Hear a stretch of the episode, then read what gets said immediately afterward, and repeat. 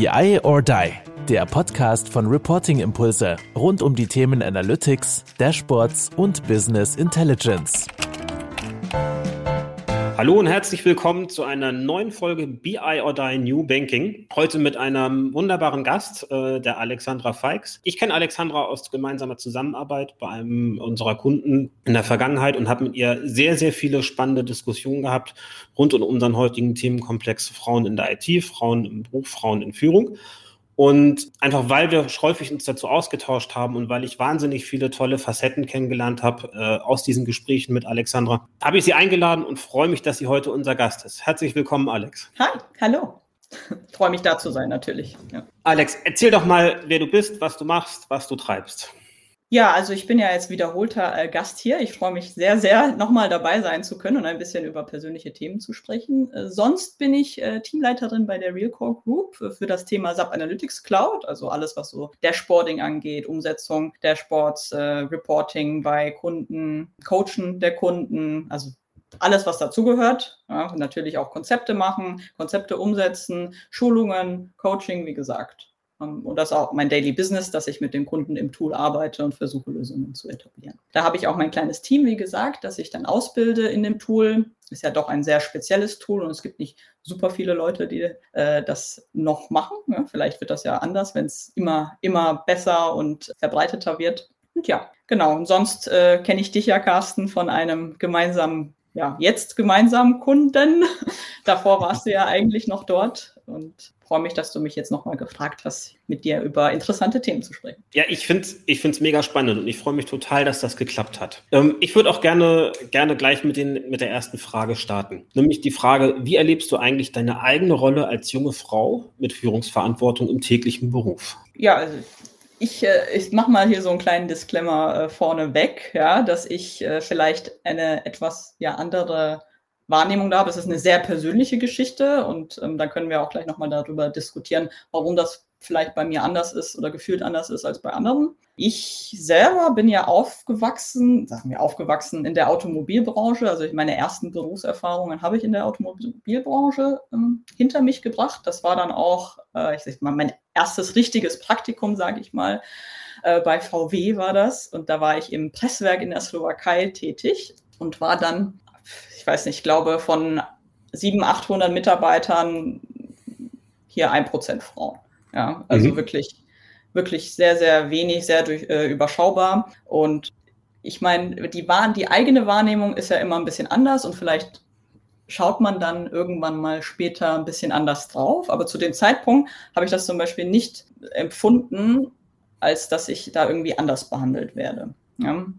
Wenn ich jetzt nochmal zurückgucke, vielleicht schon. Das liegt aber mhm. auch daran, dass man jung ist und ich denke, alle jungen Leute werden so ein bisschen ähm, ja, stiefmütterlicher behandelt. Das heißt, dass es vielleicht nicht äh, unbedingt alles immer für voll genommen wird, was man sagt oder was man tut, ne? dass man erstmal sich beweisen muss. Und äh, dieses Gefühl hatte ich dann natürlich schon, aber das habe ich jetzt tendenziell auch gemessen am Alter immer. Also das hängt dann nicht unbedingt mit meiner, meinem Geschlecht zusammen, würde ich sagen. Kann natürlich aber auch ähm, anders sein. Ja, das kann natürlich auch damit zusammenhängen, nur habe ich das nie so empfunden. Okay. Äh, auch weiter in der Automobilbranche ist das dann nicht so gewesen, dass ähm, dass ich da das so empfunden hätte, auch einfach, weil heutzutage immer mehr Frauen da arbeiten, habe ich das mhm. Gefühl. Man findet dann immer, es ist natürlich nicht, nicht so, dass es gleich ist, also 50-50, sondern man hat sich halt daran gewöhnt, dass man da eher in einem speziellen Feld ist und dann ja als äh, vom Geschlecht her einfach eine Frau ist und andere Männer Männer oder Männer sind. Ne? Also es ist da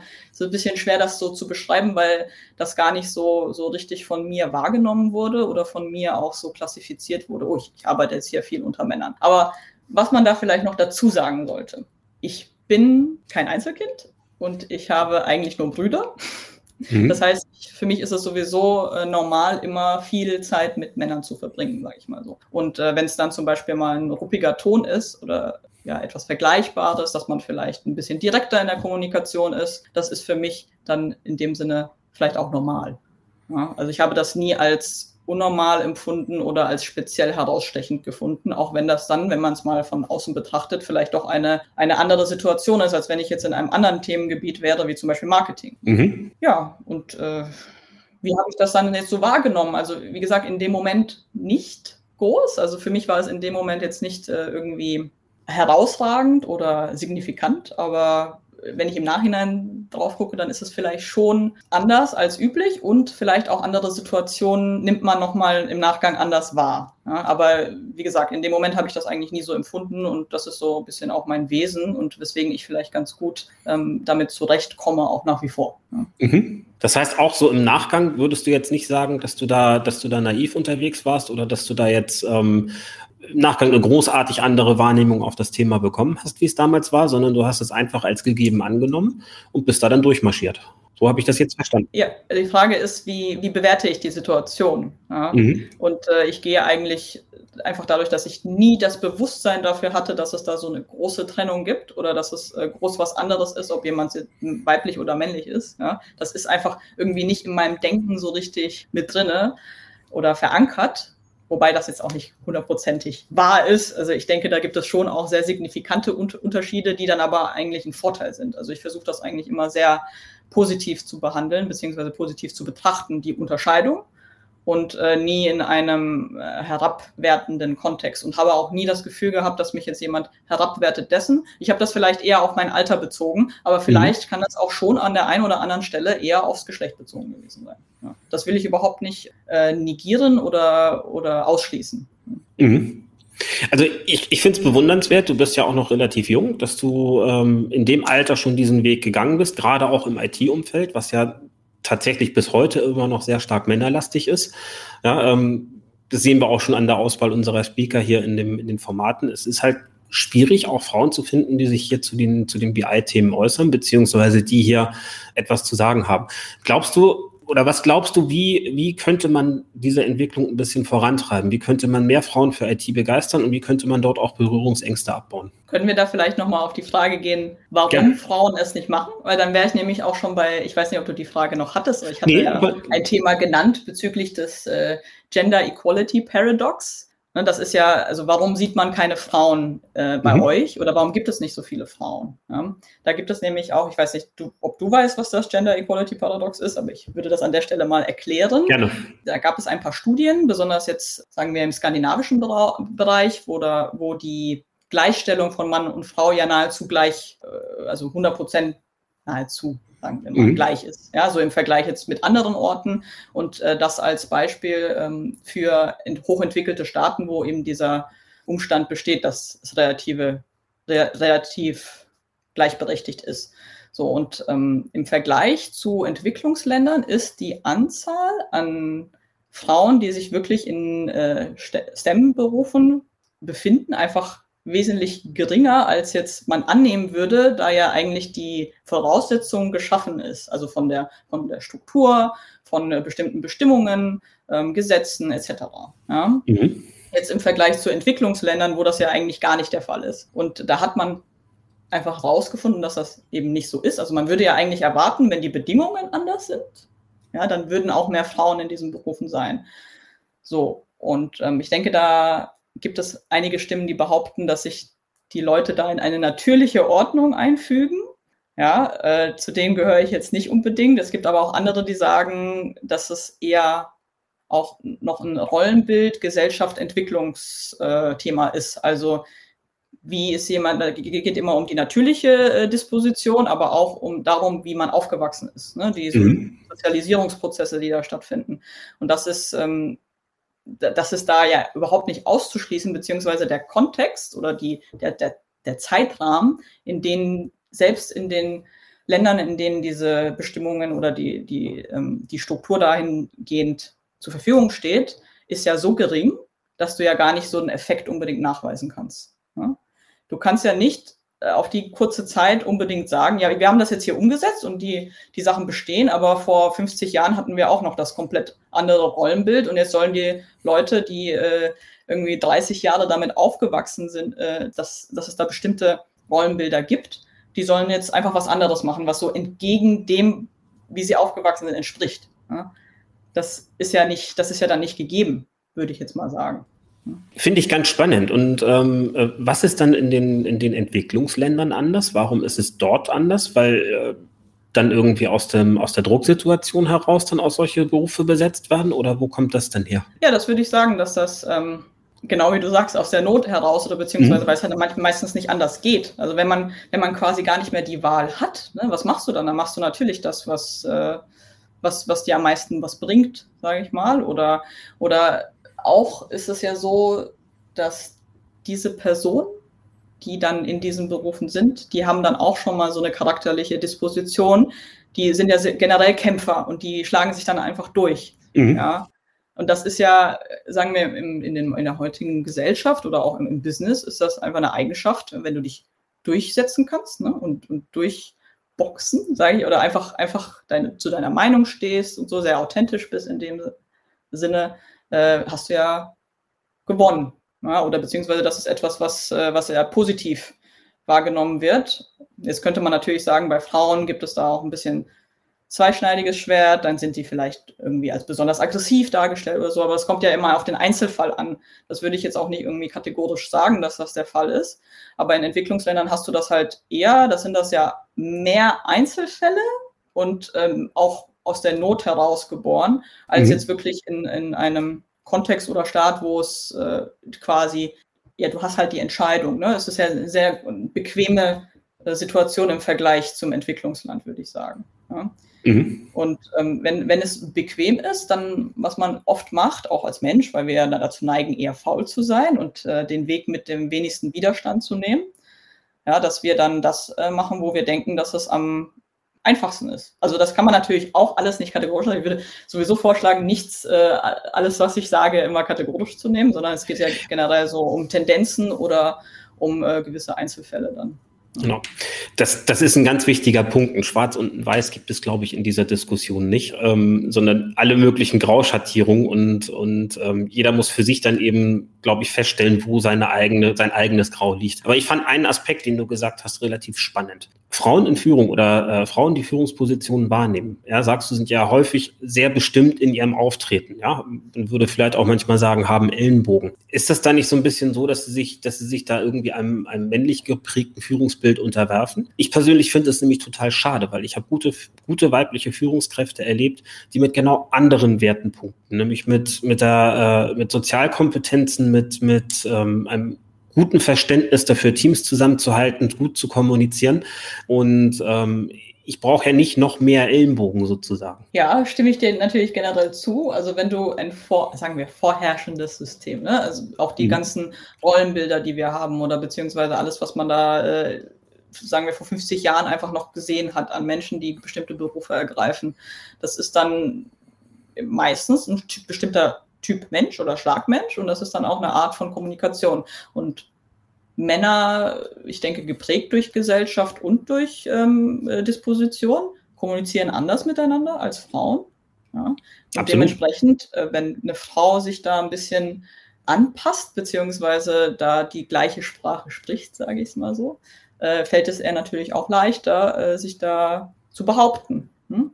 So, wenn, wenn du jetzt nochmal mein Beispiel nimmst, warum fällt es denn mir ein bisschen leichter? Würde ich jetzt auch nicht per se sagen, aber ich kann eigentlich ganz gut äh, mit Männern kommunizieren, würde ich jetzt behaupten, weil ich mit meinen Brüdern ja auch immer kommunizieren musste. Ja, also wenn man mit, wenn man so aufwächst, ist das ja was anderes, als wenn ich jetzt eine Schwester gehabt hätte, mit der ich auf eine ganz andere Art kommunizieren würde oder kommuniziert hätte. Ja, verstehe ich, verstehe ich. Also ich persönlich kann halt nur sagen, ich hätte mir manchmal mehr weibliche Führungskräfte gewünscht in der Vergangenheit in meinem Erleben, ähm, auch, auch, auch auf Projekten. Ich habe auch tolle weibliche Führungspersönlichkeiten kennenlernen dürfen im, in meinem Beruf weil äh, diese, diese reine Ellenbogengesellschaft, glaube ich, auch nicht zukunftsfähig ist. Ja, wir reden über digitale Transformation, wir reden über ganz andere Schwerpunkte, die Führung in der Zukunft haben wird. Ja, Teamgedanken, Coach, äh, Coach zu sein. Glaubst du, dass sich da dann eben auch eine Chance ergibt, dass sich wirklich an der, an der, an der gleichberechtigten Verteilung von Führungspositionen was ändert? Also es muss sich ja, es ändert sich ja schon. Also es gibt schon Tendenzen, die das äh, belegen, aber ich denke, der Zeithorizont von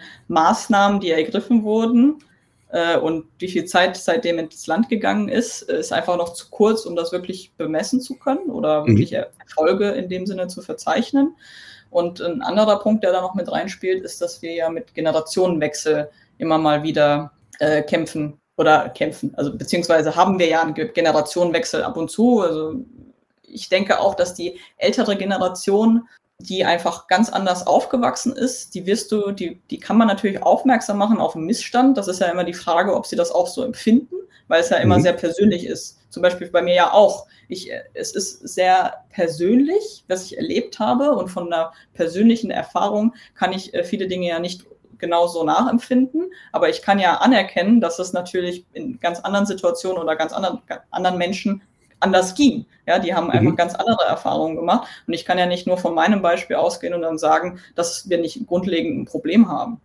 Ja, die Chance, die wir haben, ist natürlich, und ich denke, der größte Hebel in die Richtung ist auch, wenn wir äh, die Arbeit in Richtung nächste Generation machen, also die, die akute oder aktuelle Situation, äh, Generation, die wird ja schon, die wächst ja schon noch mehr damit auf, aber die Frage ist, wann wird man am meisten geprägt? Und das ist in den jüngsten Jahren. Und gerade diese, also wenn wir jetzt über Frauen reden oder was so, so ein guter Hebel wäre, ist ja da genug Selbstbewusstsein zu machen, so, hey, es ist okay, wie du bist, es ist gut so, wie du bist. Du mhm. bist einfach anders und dass die sich dann ja trotzdem in den gleichen Berufen finden, wenn du ein Interesse für Mathe hast, dann mach Mathe.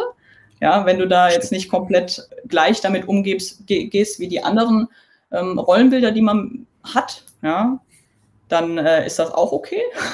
Die Frage ist ja immer, je mehr man mischt und der Prozess ist halt langwierig, desto besser ist es ja eigentlich. Wir brauchen halt mehr Rollenbilder, die dir genau zeigen, was vorleben. Also ich, die, die meisten Role Models, die ich als Kind habe, waren auch eher männlich. Ne? Also, mhm. Spannend. Ja, ich, Spannend wenn ich jetzt so an Hacker denke, ich fand es schon immer richtig cool, ein Hacker zu sein. So, das ist ja so ein, so ein richtig, richtig ähm, mächtige Rolle im Prinzip. Ne? Und, ja. und im Keller mit einem, Red, mit einem Berg an Red Bull-Dosen und dann da vor seinem Bildschirm eingegraben. Ja, aber da, in meinen Kopf kommt da nicht irgendwie ja. eine Frau, ne? Also das ist so ja, spannend. Das ist geprägt. Ja, das ist spannend. geprägt durch Medien, ne? also nicht nur durch persönliche Erlebnisse im, im weiteren Umfeld, sondern auch die ganze Medien, ähm, also Filme, Bücher etc. Ja, alles, was man so hat. Mhm. Ja, spannender Aspekt, äh, äh, gerade mit dem Hacker. Da habe ich, hab ich auch sofort, gebe ich zu, äh, irgend so ja, Kerl im Keller da äh, vor Augen gehabt, der dann da an seinem Rechner sitzt und sich da, wie, sich da vergräbt in seinem Computer. Aber stimmt, ja. Hier kam eine spannende Frage gerade hoch, nämlich von der Nadine, die fragt, wäre es nicht auch wünschenswert, eher weiblich konnotierte Eigenschaften in die Führungsebene zu bringen?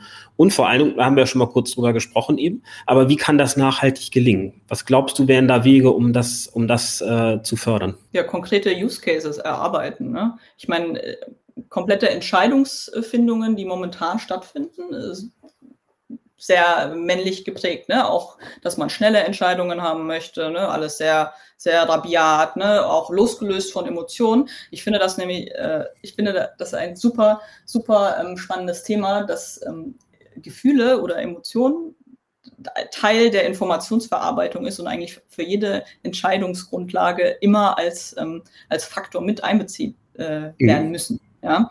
Und ähm, ich, da müsste man Use Cases erarbeiten. Ich bin da jetzt, äh, weiß ich jetzt konkret auch kein, muss ich sagen, ja, aber so ein Use Case, ich weiß nicht, vielleicht kannst du dir jetzt noch einen, hättest du jetzt einen Vorschlag, Carsten, was denn so ein Use Case wäre? Wann findet man denn, also ich, ich finde es ja sowieso problematisch, generell weibliche und männliche Eigenschaften zu definieren. Ja, das, das ist ja, das ist ja schon irgendwie so ein bisschen falsch, oder?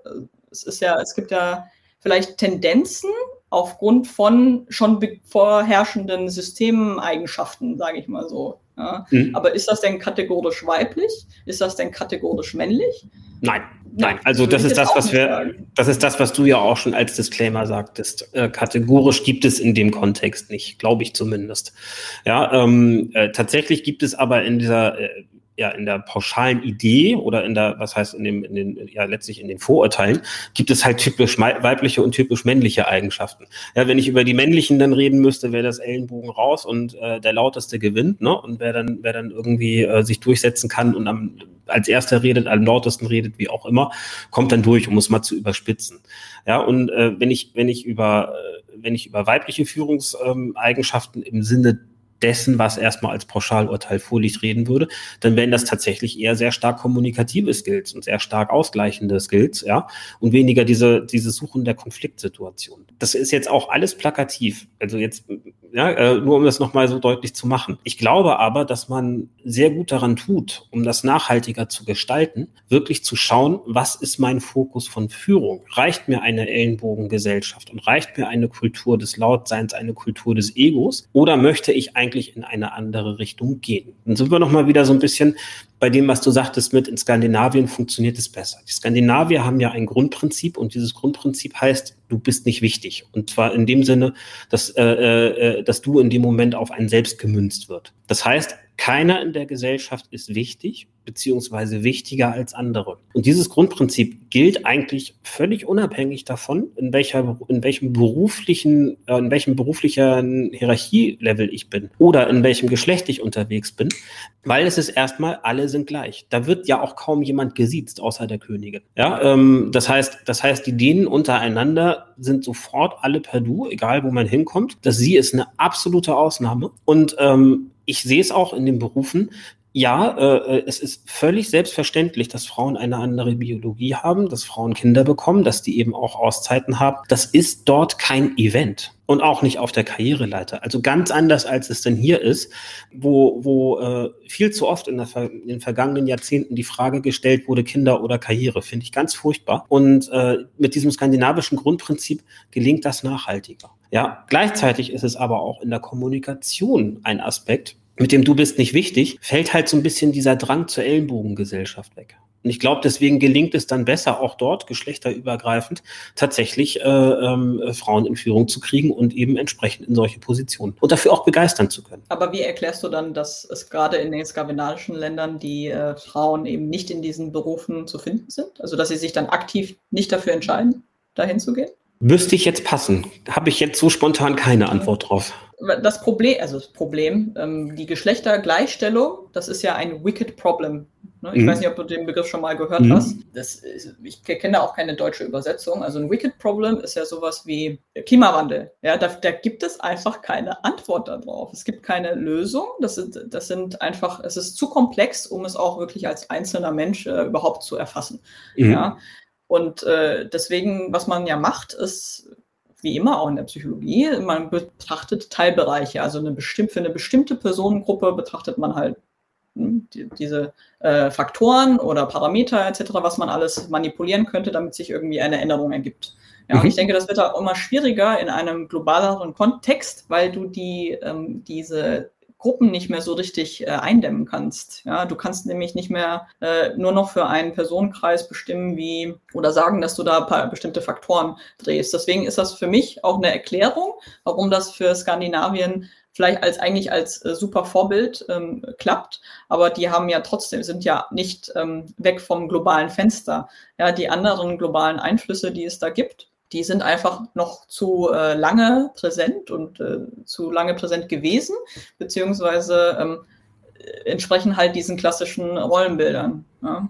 Das, was ich ja mhm. vorhin erzählt habe. Das, das wäre für mich jetzt zum Beispiel so eine Erklärung. Aber äh, generell denke ich, ist, und da, da finde ich ja auch nochmal so ein anderer Aspekt, den ich eigentlich ganz wichtig und nicht un, unwichtig finde, ist, wenn kriegt man ein Selbstbewusstseinsproblem, wenn man jemandem sagt, du bist nicht wichtig? Ja? Du willst ja, der, der Mensch möchte ja wichtig sein. Ja? Und mein Ansatz wäre ja eigentlich zu sagen, hey, gib den Menschen diese Selbstbewusstseins-Thematik ähm, äh, halt von Anfang an mit und zerstöre das nicht, sondern gib ihnen das nötige Selbstbewusstsein, damit sie in dieser Welt gut äh, klarkommen. Ja, aber dann mhm. in einem sozialen Kontext. Ja, mhm. ja nur äh, ich glaube, also was mein eigenes Erleben, weil ich ja nun auch mit meiner Familie dann äh, Halbdiene bin sozusagen, beziehungsweise nicht ich persönlich, aber meine Frau ist Dienen. Und ich erlebe es halt dort in der Gesellschaft durch die, durch das Umdrehen, durch dieses, du bist nicht wichtig, ist erstmal keiner anders als der andere. Wenn ich sagen würde, du bist wichtig, dann würde sich der eine wichtiger nehmen als der andere. Und dann hättest du dieses Gefüge wieder. Das heißt, tatsächlich funktioniert das in dem Paradoxon gut. Es ist jetzt nicht so, dass die alle mit Minderwertigkeitskomplexen äh, äh rumlaufen. Nee, es schafft sie auf, es schafft sie erstmal von der Grundeinstellung her auf ein gleiches Level. Und das ist in Schweden und in, in Norwegen her, äh, in Norwegen ja auch nicht groß anders. Und ähm, dadurch funktionieren die Gesellschaften da halt auch relativ gut im Vergleich zu anderen. Ja, das kann schon sein. Dass, aber also ich, ich frage mich dann, wenn du ja noch eine Königin hast, dann gibt es ja trotzdem irgendwie eine natürliche Hierarchie, weil die Königin kann ja nicht, die ist ja nicht gleichwert zu den anderen, oder? Die wird auch akzeptiert, witzigerweise. Die Königin wird gesiezt. Also die, die Mitglieder der Königsfamilie werden gesiezt. Das ist noch wieder was anderes. Das ist dann der besondere, der besondere Teil in der Gesellschaft sozusagen. Ja, äh, also mir zeigt das immer nur, dass das wirklich einfach so komplex ist und das kannst du, glaube ich, gar nicht von allen Parametern äh, betrachten, was, äh, wieso etwas irgendwie äh, so ist, wie es ist. Ne? Also da, mhm. das sind selbst wenn du da irgendwelche Computersimulationen fährst, ja, da, da würden wahrscheinlich nochmal irgendwelche anderen Faktoren kommen, die du überhaupt nicht betrachtet hast. Ja? Mhm. Weil es halt Stimmt. mittlerweile in einem globalen Kontext und mit so vielen Parametern, Variablen, Faktoren da gehandelt wird, dass das äh, zu komplex ist für einzelne Betrachtungen oder einfache Antworten. Ja, mhm. ja spannend. Ja. Hast du recht. Du hast vorhin, ich, und den Aspekt möchte ich auch nochmal kurz aufgreifen, du hast vorhin über Vor- und Rollenbilder gesprochen.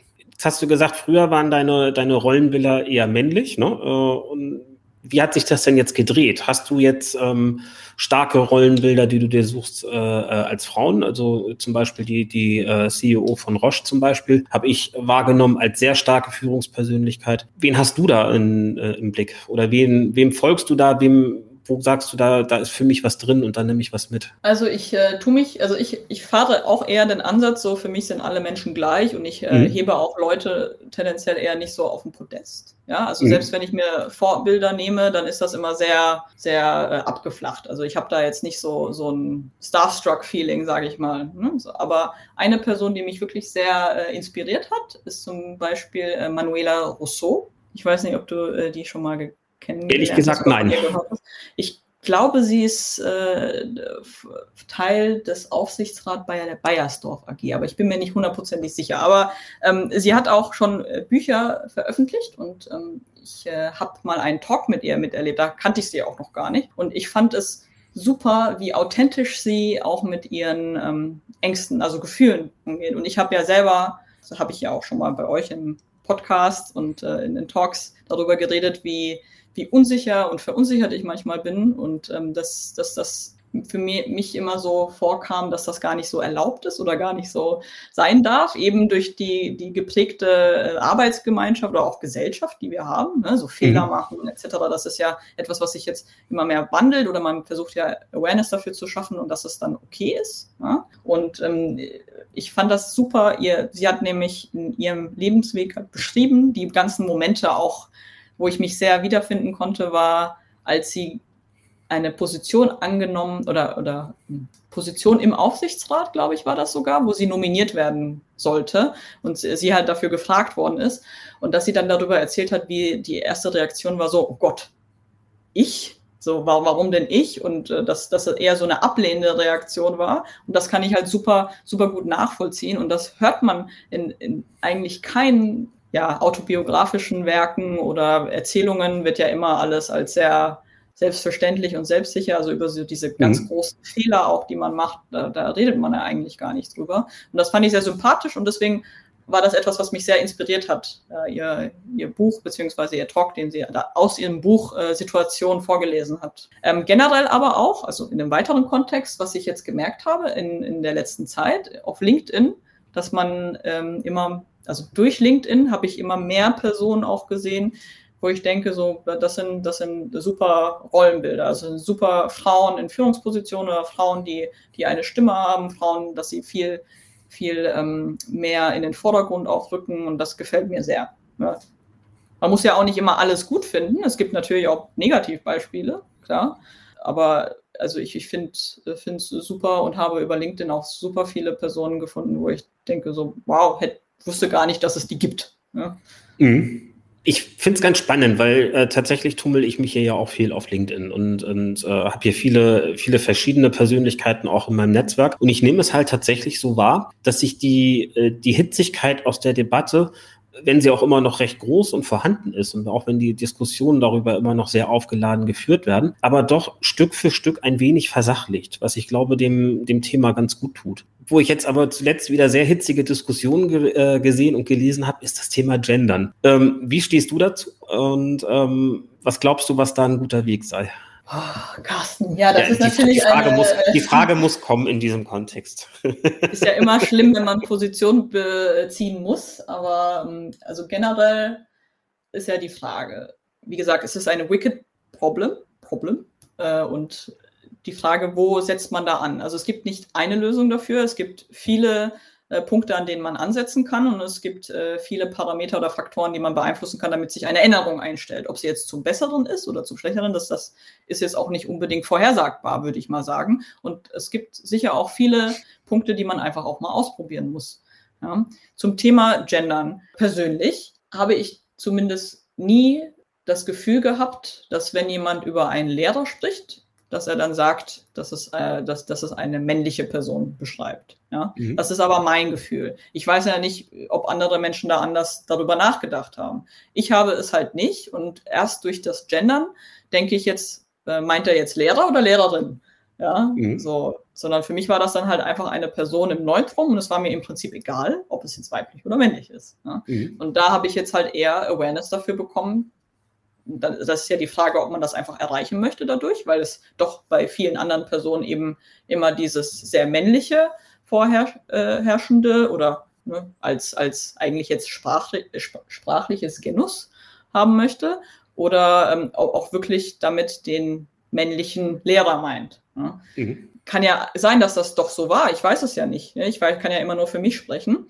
Und dann ist es natürlich super, weil zum Beispiel bei mir hat es ja funktioniert, dass da eine Awareness äh, besteht, wenn dann jemand äh, richtig gendert ne, in dem Ding.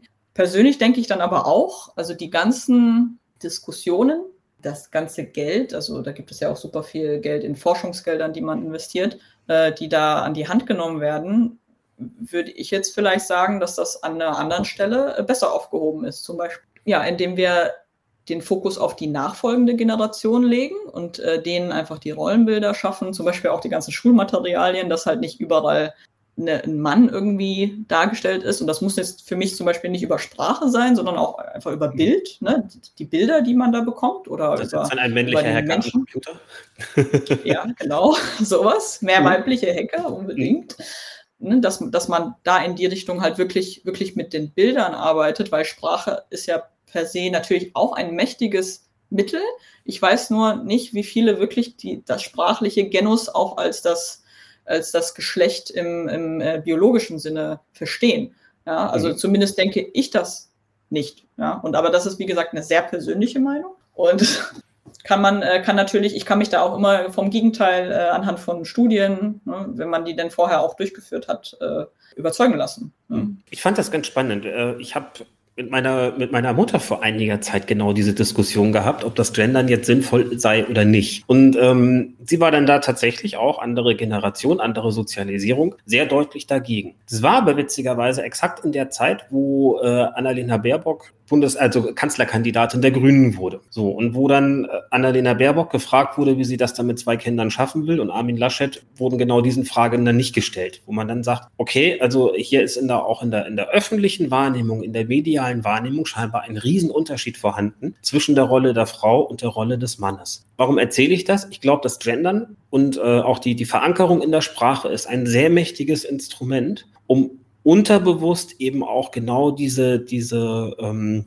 ja, diese, diese Diskrepanz mit der Zeit zu reduzieren. Ist mein persönlicher Eindruck. Äh, auch hier wieder äh, wahrscheinlich keine, keine globalgalaktische Gültigkeit. Aber da hatte, da habe ich dann tatsächlich auch äh, am Ende meine Mutter überzeugen können, dass das vielleicht an der Stelle dann doch nicht alles verkehrt ist, wenn man das dann macht.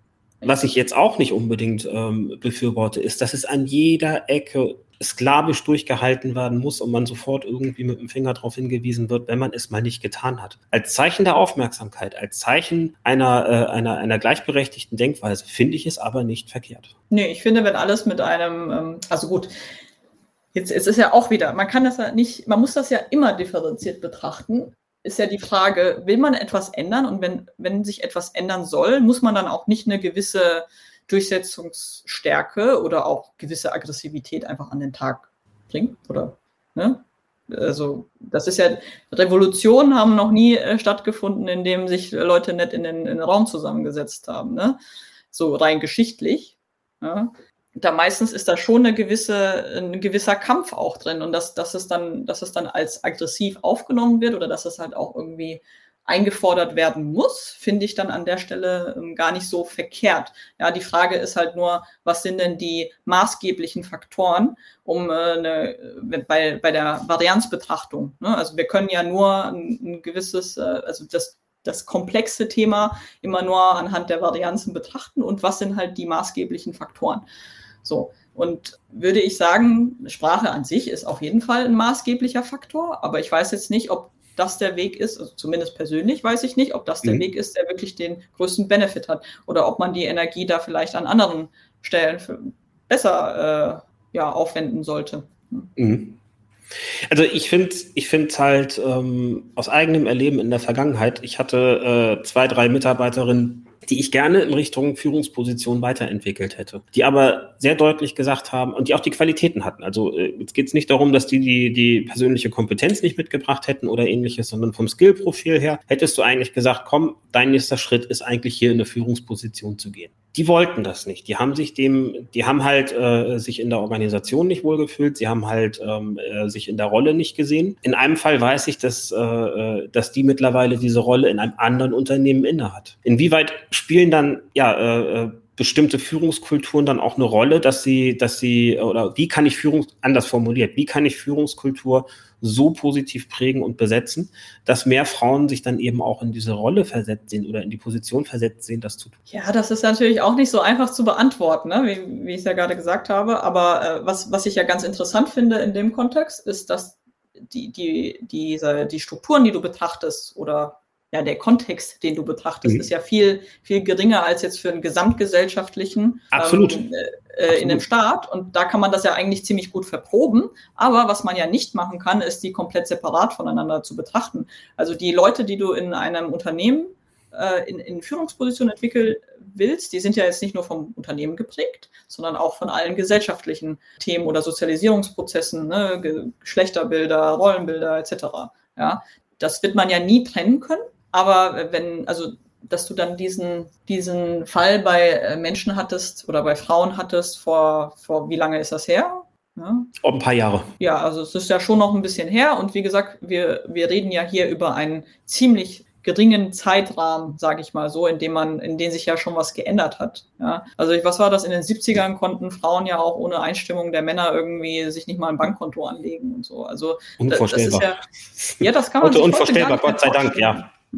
Gott sei Dank. Das, das, kann man sich nicht vorstellen. Und es gibt halt viele Leute, die noch damit aufgewachsen sind, dass sie halt diese, dass sie eine gewisse Zustimmung oder äh, immer in, in, in einer Abhängigkeit, sagen wir, leben und denen dann zu sagen, ja, ihr habt jetzt die Möglichkeit, geht frei und die sagen die ganze Zeit in der Abhängigkeit gewesen, dann ist das psychologisch gar nicht äh, ähm, so einfach oder, oder überhaupt die Konsequenz, dass sie sich dann aus dieser Abhängigkeit lösen. Ja? Das ist psychologisch, äh, wie gesagt, gar nicht, äh, also ich finde das sehr erklärbar, warum sie es dann halt nicht machen wollten. Mhm. Ähm, kann dann sein natürlich, wenn noch ein bisschen Zeit ins Land gegangen ist, dass, dass das dann irgendwann sich revidiert. Aber generell denke ich, für die älteren Generationen ist halt irgendwann mal der Zug abgefahren. Ja. Mhm. Also das ist aber, wie gesagt, auch immer so eine, so eine persönliche Disposition. Also was für ein Charakter bist du, wie gut kannst du und flexibel kannst du mit Änderungen umgehen, ja, und ähm, wie offen bist du einfach dafür. Aber für die neuen Generationen, die jetzt kommen und ähm, die sich ja auch irgendwie dessen bewusst sind, dass es früher anders war und dass du, dass du jetzt alles machen kannst. Und ähm, wenn man sich ja auch damit befasst, was denn psychologisch alles bei einem so, ja, ich sag's mal, ein bisschen plump abgeht, Ne? Mhm. Wenn, wenn solche Entscheidungen davor stehen und wenn man da so ein bisschen gegen sich arbeitet und ein bisschen mehr versucht darauf zu hören, was will man denn wirklich? Ja? Ich, ich sage es dann immer noch so gerne, ich habe es dir ja auch vorhin schon mal gesagt, dass äh, so, so überhaupt über Themen öffentlich zu reden, das fällt mir ja überhaupt nicht leicht. Ja, gar nicht leicht. Das ist für mich immer wieder eine Herausforderung und ähm, man ich möchte das aber, also für meine persönliche Weiterentwicklung möchte ich das, und habe auch das Gefühl, ich habe vielleicht was zu sagen, was andere Leute Auf jeden Fall. Ob das jetzt, ob das jetzt wirklich so ist oder nicht. Ja. Zumindest höre ich das nicht so oft an, an der Stelle, dass man das irgendwie versucht, ein bisschen differenzierter zu betrachten, auch weil es eine sehr emotionale Diskussion ist, meistens. Ja, und dann versuche ich einfach vielleicht, dass wir einfach einen netten Austausch darüber haben und es anderen Leuten was gibt. Ja? Und das ist ja etwas, was mir schon super viel gibt. Und dann lohnt es sich, dafür den Invest zu machen, aus, aus ich ist halt ein bisschen plakativ, aber diese Komfortzone zu verlassen. Mhm. Aber das hat ja auch nicht jeder, diese ähm, ähm, persönliche Disposition. A, ja, und ähm, die Frage ist ja auch, wie viel hast, hast du dich schon mit dir selber und diesen Sachen beschäftigt, damit du dann entweder gegen dich arbeiten möchtest, das muss ja auch nicht tendenziell so sein, oder ähm, weißt du, oder vielleicht willst du es halt auch wirklich einfach gar nicht. Ja, ja. dann ist ja. das ja auch okay. Aber die, ich denke, die, also die nachfolgenden Generationen werden immer weniger vielleicht diesen Struggle haben oder hoffentlich. Ich hoffe es, aber ich kann es ja auch nicht vorhersagen. Ich nehme nur an, dass sich da gesellschaftlich super viel ändern wird. Aber da sind halt auch wieder so viele Faktoren im Spiel, dass man das nicht so bestimmen kann, wie das Outcome ist. Ich hoffe es auch. Und ich habe gerade mal, äh, wo du gesagt hast, was war eigentlich früher, ich bin ja nun auch schon ein bisschen älteren Semesters, äh, mal so in zehn Jahresabschnitten zurückgeguckt und habe halt, hab halt dann für mich auch festgestellt, ja Mensch, eigentlich ist da schon eine ganze Menge passiert. Ne? Ähm, äh, auch in dem, in dem Grundverständnis. Und wenn ich jetzt nochmal auf die, die Generation nach mir schaue, wie die in, den, in die Berufe drängen, ähm, die kommen schon mit einem ganz anderen Selbstbewusstsein hier an. Das muss man, oder in den Unternehmen an. Das muss man, muss man wirklich fairerweise festhalten. Und eben auch äh, meine Generation, wenn dort die Kinder fragen, was soll ich mal werden, dann sagen viele Eltern halt schon Hauptsache glücklich. Ne? Ähm, also du, du schreibst ein ganz anders als früher, äh, und das als es vor 30 Jahren noch war, wo dann da, äh, wo dann, oder 40 Jahren, wo mein, wo mein Großvater zu meiner Mutter gesagt hat, um Gottes Willen, das machst du bitte nicht. Ja, ähm, ist es heute so, nee, Kind, mach das, was du tun willst, ja. Hauptsache du bist glücklich und hast Spaß daran. Das ist ja dann doch in vielen Familien mittlerweile dann so ein bisschen die Grundeinstellung geworden. Und das finde ich, finde ich extrem wertvoll. Ich hast cool. du das denn auch so erlebt? Also hast, wurdest du dann noch gefragt und ermutigt, glücklich zu werden oder hast du noch anders? Nee, ich habe das schon so erlebt und ich gebe das so eins zu eins an meine Kinder weiter. Ja, wenn, wenn meine Tochter sagt, sie möchte in einen männlichen, männlich dominierten Beruf oder mein Sohn genau andersrum, dann ist das so in Ordnung. Wenn das deren Wunsch ist, ja, dann los. Worüber reden wir denn? Und ähm, das ist halt, glaube ich, vor 30, 40 Jahren noch anders gewesen. Auf jeden Fall. Aber ich denke, das ist auch kultur kulturell abhängig. Ja, wenn, wenn, du, wenn du mich jetzt betrachtest, ich habe ja einen Migrationshintergrund, meine Eltern kommen ja aus der Slowakei. Mhm. Und äh, ich würde sagen, dass es kulturell äh, was ganz anderes als hier in Deutschland. Ja, also mhm. wirklich, wie ich das erlebe, ist das ganz anders und ich bin auch nicht unbedingt so aufgewachsen, also teilweise schon, aber da ist ja auch so der slawischen Kultur, einfach von dem Erbe her, ist das halt eher, du bist nichts wert, wenn du nichts leistest.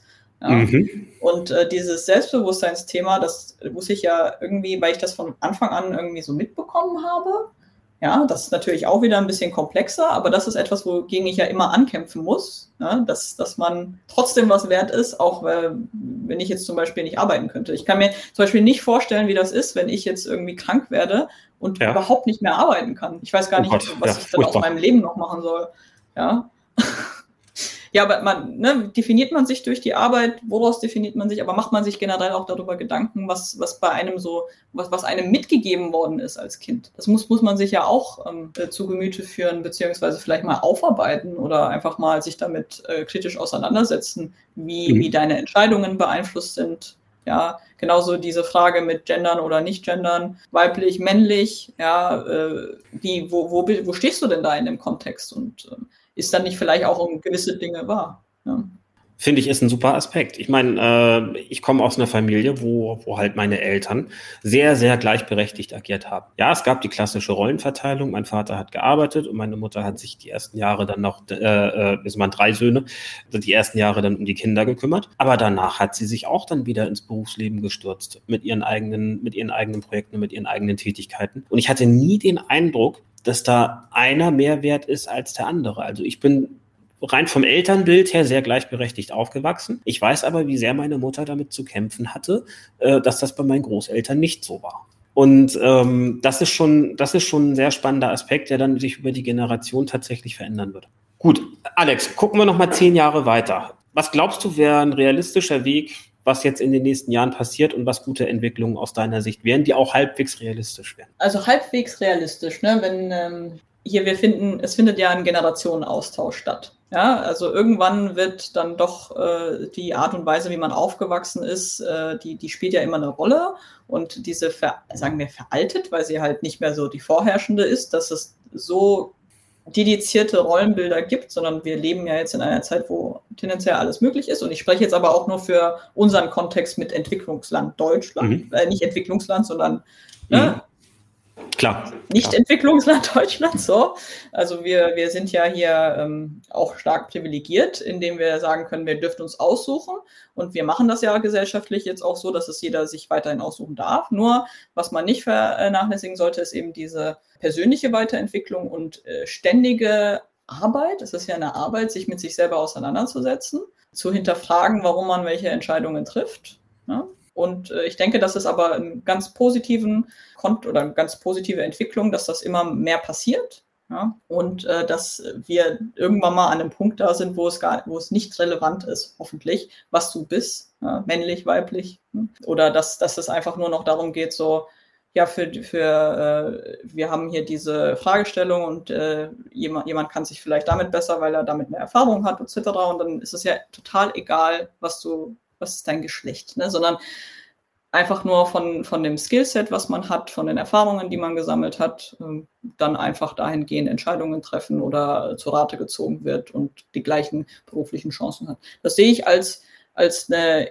ja, sagen wir, ideale Entwicklung, die auch auf jeden Fall realistisch ist, dass sich das einstellt. Aber es ist ja, wie gesagt, was ich sagte, dass es ein Problem ist, das nicht so einfach zu lösen ist. Und ich kann mir auch vorstellen, dass es nicht in zehn Jahren der Fall ist, sondern wir haben halt auch noch ganz andere Probleme, die da ja auch mit reinwirken, die vielleicht äh, da einen viel größeren Faktor haben oder sind ein viel größerer Faktor bei der Beeinflussung sind, als jetzt nur konkret darüber, äh, wie, wie, wie man selber sich, also sein Selbstverständnis ist, wie man sich dann mhm. reflektiert. Aber ich denke, dass das immer so ein, für mich zumindest einer der größten Hebel ist, wie man da auch in so einem Kontext besser agieren kann oder ein positives Outcome. Ja, cool. Vielen Dank, Alex, für das Gespräch. Wie bei BI oder üblich, die letzten Worte gebühren dem Gast.